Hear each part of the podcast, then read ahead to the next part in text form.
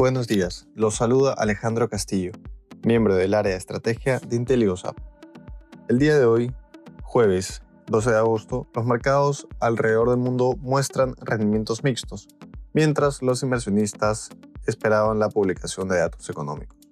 En Estados Unidos, los futuros exhiben rendimientos diferenciados luego de alcanzar récords ante señales de que la inflación se habría desacelerado. Sin embargo, hoy se reportó que los precios al productor avanzaron 1% mes a mes en julio, por encima de lo estimado por los analistas.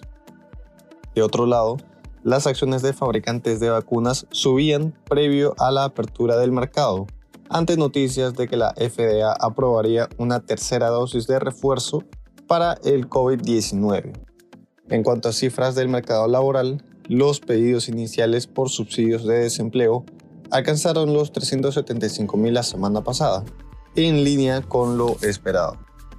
En la eurozona, las principales bolsas del bloque continúan mostrando ganancias ante reportes corporativos que siguen sorprendiendo al alza a los inversionistas. El optimismo del mercado también ha aumentado en línea con el significativo incremento en las vacunaciones en distintos países del continente, lo que ha permitido que tengan un mayor porcentaje de su población vacunada que, por ejemplo, Estados Unidos.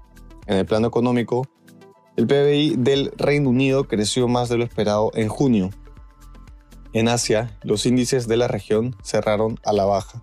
El Hansen cayó luego de que se reportara que los créditos en el país retrocedieron a su menor nivel en nueve meses, mientras que medidas más amplias de liquidez cayeron hasta su mínimo en un año y medio. Por su parte, el Nikkei retrocedió, debido principalmente por los sectores de ocio y turismo y fabricantes de chips. En cuanto a commodities, el precio del oro retrocede ante el incremento en las tasas de interés del Tesoro estadounidense. Por otra parte, el precio del cobre se mantiene estable. Finalmente, el precio del petróleo cae, ante la posibilidad de que la OPEP más incremente su producción diaria de crudo.